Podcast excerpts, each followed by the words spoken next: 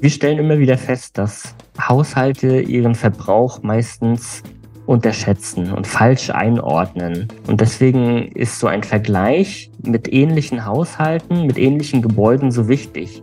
Es gibt sehr viele Maßnahmen und diese Option, die sollten Sie prüfen.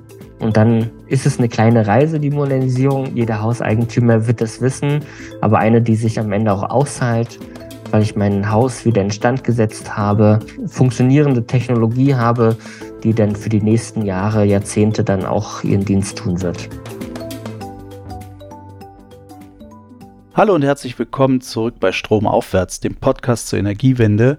Ich bin's wieder Christian vom Grüner Stromlabel e.V. und darf euch heute durch die zwölfte Folge begleiten. Draußen wird es kälter, drinnen wird es wärmer und so langsam werden auch wieder die Heizungen aufgedreht. Das haben wir im Büro auch schon gemacht und orientieren uns dabei an einem nachhaltigen Heizkonzept. Und wir haben uns dann gedacht, okay, lasst uns das mal eine Podcast-Folge äh, geben und deswegen ist unser Thema heute nachhaltiges Heizen.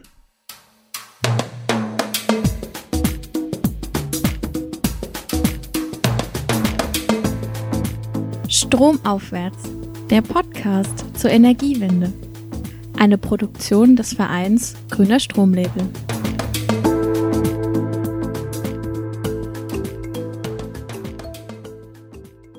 Was mich bei den Recherchen zum Thema schon sehr überrascht hat, ist alleine, dass schon ein Grad weniger Raumtemperatur zu 6% Energieeinsparung führt, sagt zumindest der NABU. Und das zeigt uns dann oder führt uns auch vor Augen, wie wichtig denn das Thema nachhaltiges Heizen auch heute schon ist. Und das wollen wir jetzt einfach mal näher betrachten. Was bedeutet denn eigentlich nachhaltiges Heizen? Es geht erstmal darum, dass das Heizen möglichst wenig auf Kosten von Klima und Umwelt funktionieren soll. Aktuell ist es einfach so, dass ein Großteil der Heizenergie fossil generiert wird. Das heißt durch Kohle, durch Öl und auch durch Gas. bekanntermaßen sind das die Hauptverursacher des Klimawandels. Deshalb wirkt sich fossiles Heizen negativ auf Klima und auf die Umwelt aus.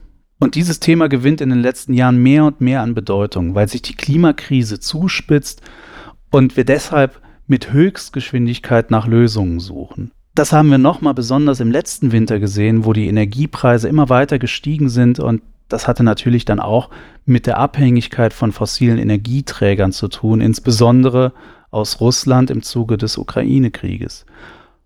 Und wenn Heizen nachhaltig gestaltet wird und dadurch Treibhausgase reduziert werden, dann ist das ein wirklich großer Hebel für den Klimaschutz und stärkt natürlich auch die Unabhängigkeit von fossilen Ressourcen aus zum Beispiel autokratischen Staaten. Schauen wir nochmal genau hin. Wo liegen die Hauptprobleme des Heizens mit fossilen Energieträgern? Eins der Hauptprobleme bei der Verwendung fossiler Energien fürs Heizen sind die enormen Mengen an Treibhausgasemissionen, die ausgestoßen werden. Außerdem sind fossile Energien problematisch für die Luftqualität. Das kann wiederum die Gesundheit von Menschen und Tieren beeinträchtigen. Bei fossilen Energien ebenfalls wichtig ist der Aspekt der Abhängigkeit. Seit Putins Angriff auf die Ukraine fällt das noch stärker ins Gewicht. Auch ein wichtiges Thema ist die Energieeffizienz.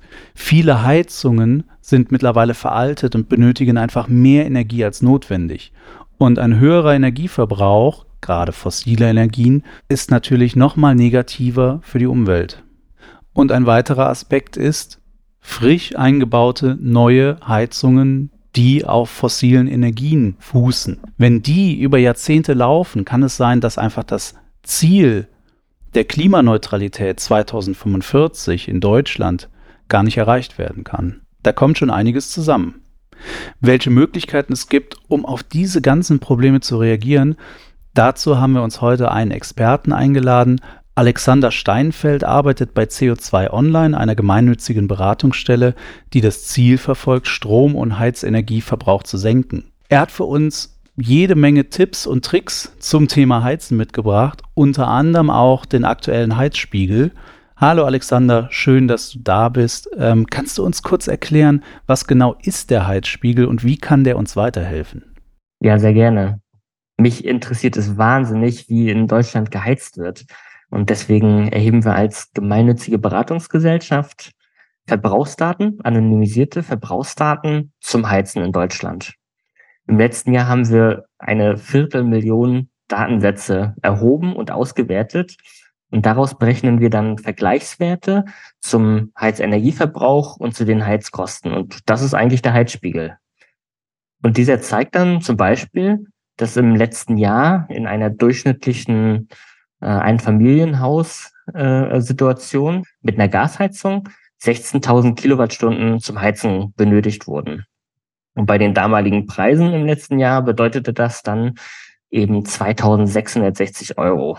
Das sind 80 Prozent mehr als im Vorjahr, also eine Riesenmenge. Und das trotz des milden Winters und auch der Dezember-Soforthilfe, die ja im Dezember dann ausgezahlt wurde. In diesem Jahr, in 2023, sehen wir, dass die Preise wieder zurückgegangen sind.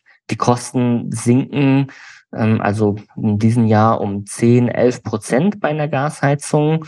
Und ähm, eben die, das sind die geringeren Preise, die jetzt am Markt wieder fällig sind.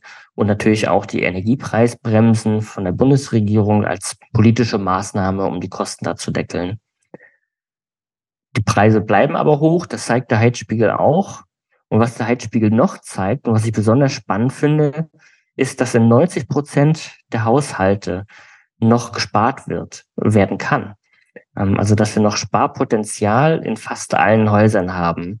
Wir verbrauchen noch einfach viel zu viel Energie und haben aber noch viele Möglichkeiten, Energie einzusparen.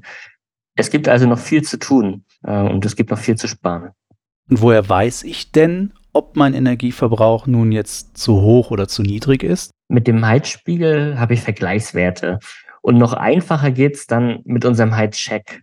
Das ist ein digitales Beratungstool, das man auf unserer Webseite heizspiegel.de findet. Und der funktioniert so. Ich benötige nur einige wenige Angaben zu meinem Gebäude, zum Heizsystem und zu meinem Verbrauch. Also am besten hat man schon die letzte Energierechnung parat. Die brauche ich dann nämlich. Und mit diesen Angaben bekomme ich dann von unserem Tool, Beratungstool, eine Analyse zu meinem Energieverbrauch und zu den Heizkosten. Und wir stellen immer wieder fest, dass Haushalte ihren Verbrauch meistens unterschätzen und falsch einordnen. Und deswegen ist so ein Vergleich mit ähnlichen Haushalten, mit ähnlichen Gebäuden so wichtig, weil ich sehen kann, wie groß ist eigentlich der Unterschied zu einem anderen Haus, zu einem ähnlichen Haus, wie viel kann ich noch sparen, wie hoch ist das Sparpotenzial, wie viele Kilowattstunden oder wie viel äh, Geld kann ich denn auch eigentlich sparen, wenn ich vielleicht ein bisschen sparsamer mit Energie umgehe oder wenn ich tatsächlich in Sanierungsmaßnahmen investiere. Und das ist der Punkt, ähm, der am meisten motiviert. Und das motiviert mich dann wirklich dran zu bleiben, mit dem Sparen zu beginnen, Sparmaßnahmen oder Sanierungsmaßnahmen anzustoßen und umzusetzen, wenn ich weiß, wie viel ich am Ende dabei auch rausbekommen kann. Wie wirkt sich denn nachhaltiges Heizen auf den persönlichen CO2-Fußabdruck genau aus? Ja, das Heizen ist ein äh, wichtiger Punkt beim CO2-Fußabdruck. Rund 20 Prozent unseres CO2-Fußabdrucks sind nämlich aufs Heizen zurückzuführen. Und für mich bedeutet nachhaltiges Heizen dann vor allen Dingen zwei Dinge. Und das erstens, weniger Energie zu verbrauchen.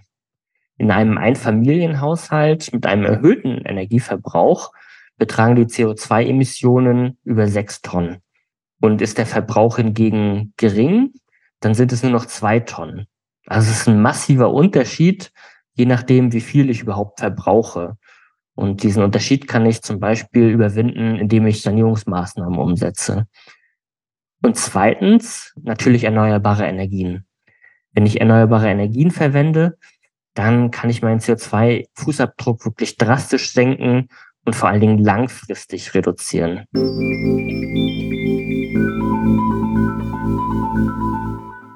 Mittlerweile gibt es zahlreiche nachhaltige Heizungsoptionen. Das kann manchmal relativ verwirrend sein und wir haben uns deswegen zusammen mit CO2 und BUND dem Thema angenommen und einfach mal einen Überblick über vier nachhaltige Heizungsoptionen dargelegt. Die Wärmepumpen, grüne Fernwärme, Solarheizung und Biomasse. Kommen wir zur Wärmepumpe. Es gibt im Großen und Ganzen drei Arten von Wärmepumpen. Die Luftwärmepumpe, die Erdwärmepumpe, die Wasserwärmepumpe. Der Gedanke dabei ist die Umwandlung der Umgebungsenergie in Heizenergie. Es gibt für Wärmepumpen staatliche Förderungen und sie gilt als geeignete nachhaltige Heizmethode, insbesondere wenn man sie mit grünem Strom kombiniert, also mit Ökostrom eine Wärmepumpe betreibt. Der Vorteil dabei ist die hohe Energieeffizienz, was die Heizkosten senkt. Der Nachteil ist die teure Anfangsinvestition für die Installation. Kommen wir zum zweiten Punkt der Fernwärme oder insbesondere der grünen Fernwärme. Fernwärme bedeutet nichts anderes, dass in einem zentralen Heizkraftwerk heißes Wasser zur Verfügung gestellt wird, was über ein Netz, über ein Wärmeverbundnetz zu Abnahmestellen, zum Beispiel Einfamilienhäusern oder Mehrfamilienhäusern, transportiert wird. Diese Methode ist aber nur dann nachhaltig, wenn die Heizenergie durch erneuerbare Energien generiert wird. Dann allerdings hat das eine sehr gute Umweltbilanz. Und die Vorteile eines solchen Systems ist die zuverlässige Heizmethode, viel positives Entwicklungspotenzial in der Zukunft. Als Nachteile kann man sagen, dass diese Technologie oder Fernwärmenetze in Deutschland noch nicht so weit ausgebaut sind, wie man das gerne hätte. Kommen wir zur Solarheizung. Solarthermieanlagen nutzen Solarenergie oder Sonnenenergie für die Wärmegewinnung. Die Verwendung ist besonders nachhaltig und der Vorteil bei dieser Technologie ist, sie ist relativ gut kombinierbar mit anderen Heizungs- oder Heizmethoden und sehr gut auch für Neubauten geeignet. Der Nachteil ist, wir brauchen eine geeignete Dachfläche. Kommen wir abschließend zur Biomasse. Unter einer Biomasseheizung versteht man, dass organische Materialien, zum Beispiel Bioabfälle, genutzt werden, um Heizenergie zu generieren. Also beispielsweise können Holzreste oder Bioabfälle verbrannt werden und dadurch entsteht Abwärme, die man dann zum Heizen nutzen kann. Wichtig dabei ist natürlich, dass es sich um nachhaltig und ökologische Biomasse handelt. Die Vorteile bei so einer Technologie sind dass es sich meistens um eine regionale Energiequelle handelt. Das heißt, die Biomasse kommt aus der Region, wo sie dann auch genutzt wird als Heizenergie. Und sie ist sozusagen ein Nebenprodukt in der Wirtschaft. Stichwort Kreislaufwirtschaft. Also Abfälle nutzen, um Energie zu produzieren. Der Nachteil ist, wir haben nur eine begrenzte Verfügbarkeit und was genau sind Abfälle und was genau soll zum Heizen benutzt werden oder vielleicht auch zum Düngen oder auf andere Art und Weise. Genau diese Abgrenzung ist immer ein schwieriger Fall im Falle von Biomasseheizung. Bei diesen Heizoptionen muss natürlich immer wieder geschaut werden, welche ist denn nun die beste für das entsprechende Objekt. Das heißt, das ist eine ganz individuell angepasste Konzeptionierung, die hier durchgeführt werden muss. Man kann nicht sagen, wir nehmen Heizoption A für ganz Deutschland oder B oder C, sondern das ist abhängig vom Gebäude, das ist abhängig von den regionalen Gegebenheiten und noch anderen Faktoren. Weitere Faktoren sind zum Beispiel Wärmedämmung, Zustand des Wohngebäudes, Platz etc. etc. Und ein ganz wichtiger Faktor, der vielfach noch nicht so auf dem Schirm ist, ist der CO2-Preis, der wird nämlich in den kommenden Jahren stark ansteigen. Das wird also die Kosten für fossile Heizsysteme immer weiter in die Höhe treiben, sodass auf lange Sicht nachhaltige ökologische Heizenergiesysteme wesentlich günstiger sein werden. Nach dieser Übersicht kann es direkt weitergehen und Alexander, du hast eben auch das Thema Geld als großen Motivator angesprochen. Wie kann ich denn nun durch nachhaltiges Heizen Geld sparen? Wenn man im letzten Jahr vielleicht 3000 oder 4000 Euro fürs Heizen bezahlt hat, das war für viele ja auch ein Schock, dann sieht man aber auch ganz deutlich, wie viel Geld dort noch rauszuholen ist.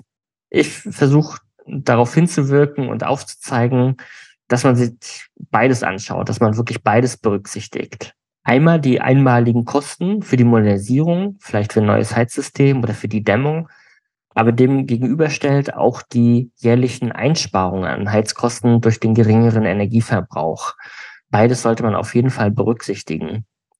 Und wenn man dann noch berücksichtigt, dass das Heizen mit fossilen Energien die mit Gas oder Öl in Zukunft immer teurer werden wird, schon allein wegen des CO2-Preises, dann zeigen unsere Prognosen schon sehr deutlich, dass äh, im Laufe von 20 Jahren, so einer typischen äh, Laufzeit, Lebensdauer einer neuen Heizung, die erneuerbaren Energien beim Heizen einen Vorteil von 20.000 Euro gegenüber einer neuen fossilen Heizung hat.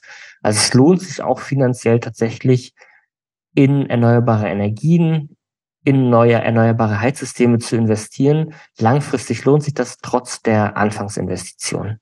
Aber mit welchem Aufwand muss ich eigentlich rechnen, wenn ich eine neue Heizung einbauen will? Also einmal ist das finanzielle, aber auch das technische. Der Heizungswechsel ist tatsächlich nichts, was man so auf die leichte Schulter nehmen sollte oder was man mal am Wochenende klären kann.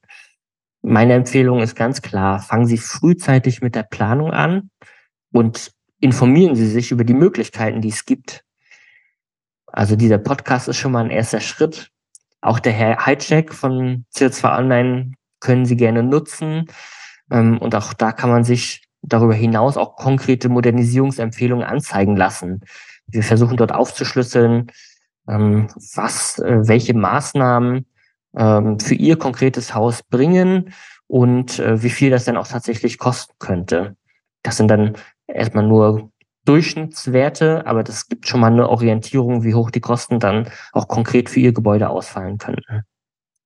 Sinnvoll sind auch dann im nächsten Schritt eine Energieberatung und ein individueller Sanierungsfahrplan. Dabei schaut sich dann eine qualifizierte Fachkraft vor Ort ihr Gebäude direkt an und bespricht dann mit ihnen, welche Maßnahmen sinnvoll sind, welche sich lohnen würden.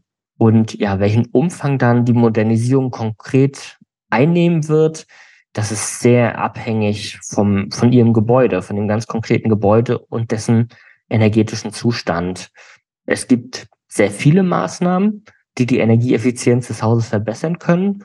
Dazu zählen die Dämmung der Gebäudehülle, auch der Fenstertausch, ähm, auch die Heizungsoptimierung oder wie schon besprochen, der Heizungstausch. Auch Solarenergie ist natürlich ein total beliebtes Thema.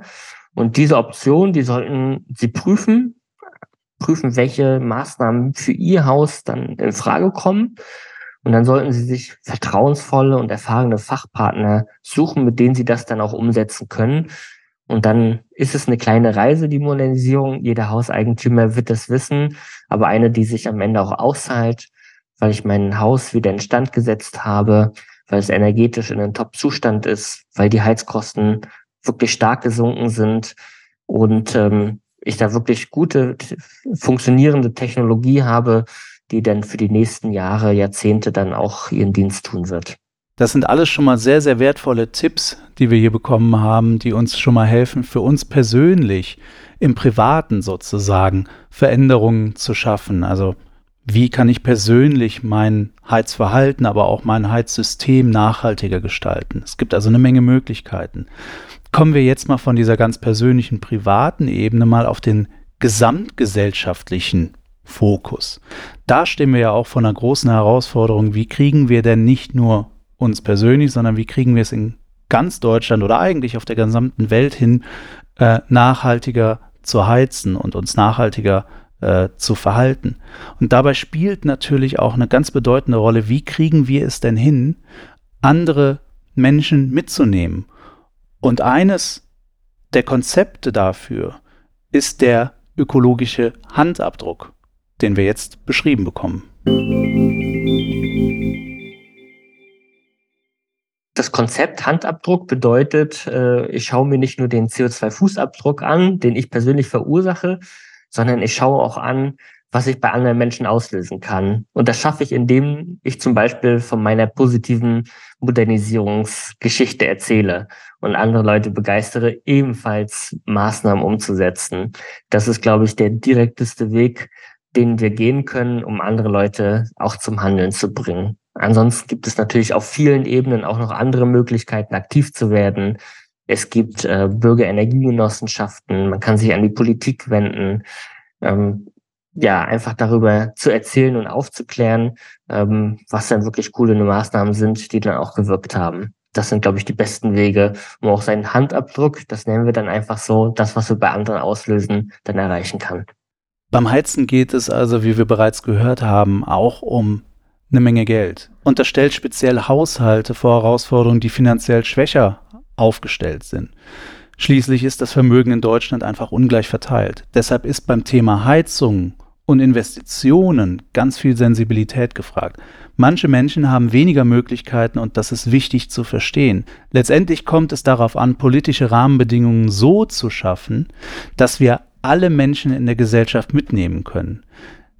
Denn es darf nicht sein, dass nachhaltiges Heizen, Klimaschutz, Ökostrom, Energiewende Privilegien sind, die nur von den oberen 10.000 in Anspruch genommen werden, sondern das ist eine gesamtgesellschaftliche Aufgabe. Das behalten wir im Hinterkopf. Jetzt legen wir den Fokus auf mal wirklich praktische Tipps, mit denen man direkt und konkret was anfangen kann. Hast du Empfehlungen für die Zuhörerinnen und Zuhörer, wie sie ihr Heizsystem nachhaltiger gestalten können? Wer sich frühzeitig informiert und mit der Planung beginnt, der ist, glaube ich, auf einem richtigen Weg. Nichts ist schlimmer, als wenn man dann Heiligabend vor der kaputten Heizung steht äh, und jetzt schnell eine Lösung finden muss und dann vielleicht doch wieder nur auf eine alte Gasheizung setzt. Ähm, sondern frühzeitig damit zu beginnen ähm, und zu überlegen, okay, was, äh, in was für einem Haus möchte ich eigentlich leben?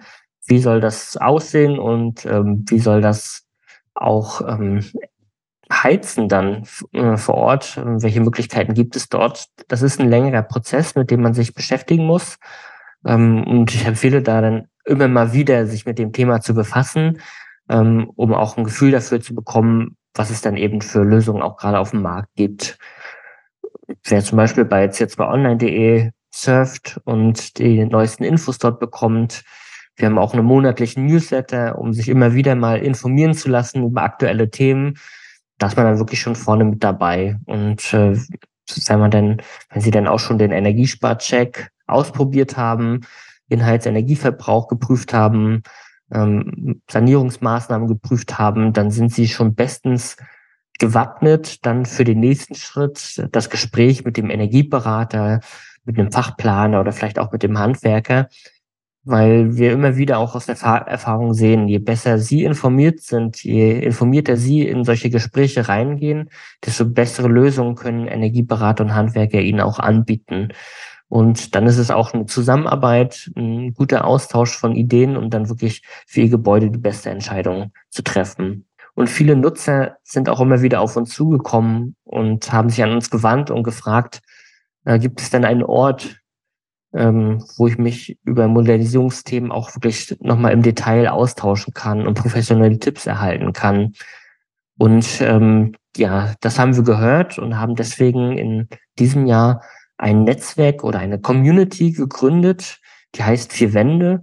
Und das ist ein Ort, ähm, wo sich Hauseigentümer vernetzen und austauschen können untereinander, wo sie ihre eigenen Erfahrungsberichte vorstellen können und andere davon äh, lernen können und wo auch immer wieder Fachexperten Fragen beantworten können, zum Beispiel in regelmäßigen Webinars, wo man sich dann auch mal ganz konkret mit einer Frage an einen Experten wenden kann. Und für so engagierte Hauseigentümer wird der Heizungstausch dann auch kein Problem mehr. Wir haben jetzt natürlich auch durch diese Community viel Einblick, was die Einzelpersonen denn angeht, was die Herausforderungen angeht. Kannst du uns da typische Erfahrungen, typische Herausforderungen schildern? Und gibt es noch irgendetwas anderes, was du den ZuhörerInnen mitgeben möchtest? Ein Beispiel, was mir besonders gut gefallen hat, das ist Mike, das ist ein 35-jähriger Lokführer aus Berlin und der hat sich 2020 ein 19 Jahre altes Einfamilienhaus gekauft, ein relativ modernes Haus noch. Sie haben jetzt aber eine neue Heizanlage investiert. Das hat 33.000 Euro gekostet. Ähm, da ist die Wärmepumpe und eine PV-Anlage mit dabei gewesen.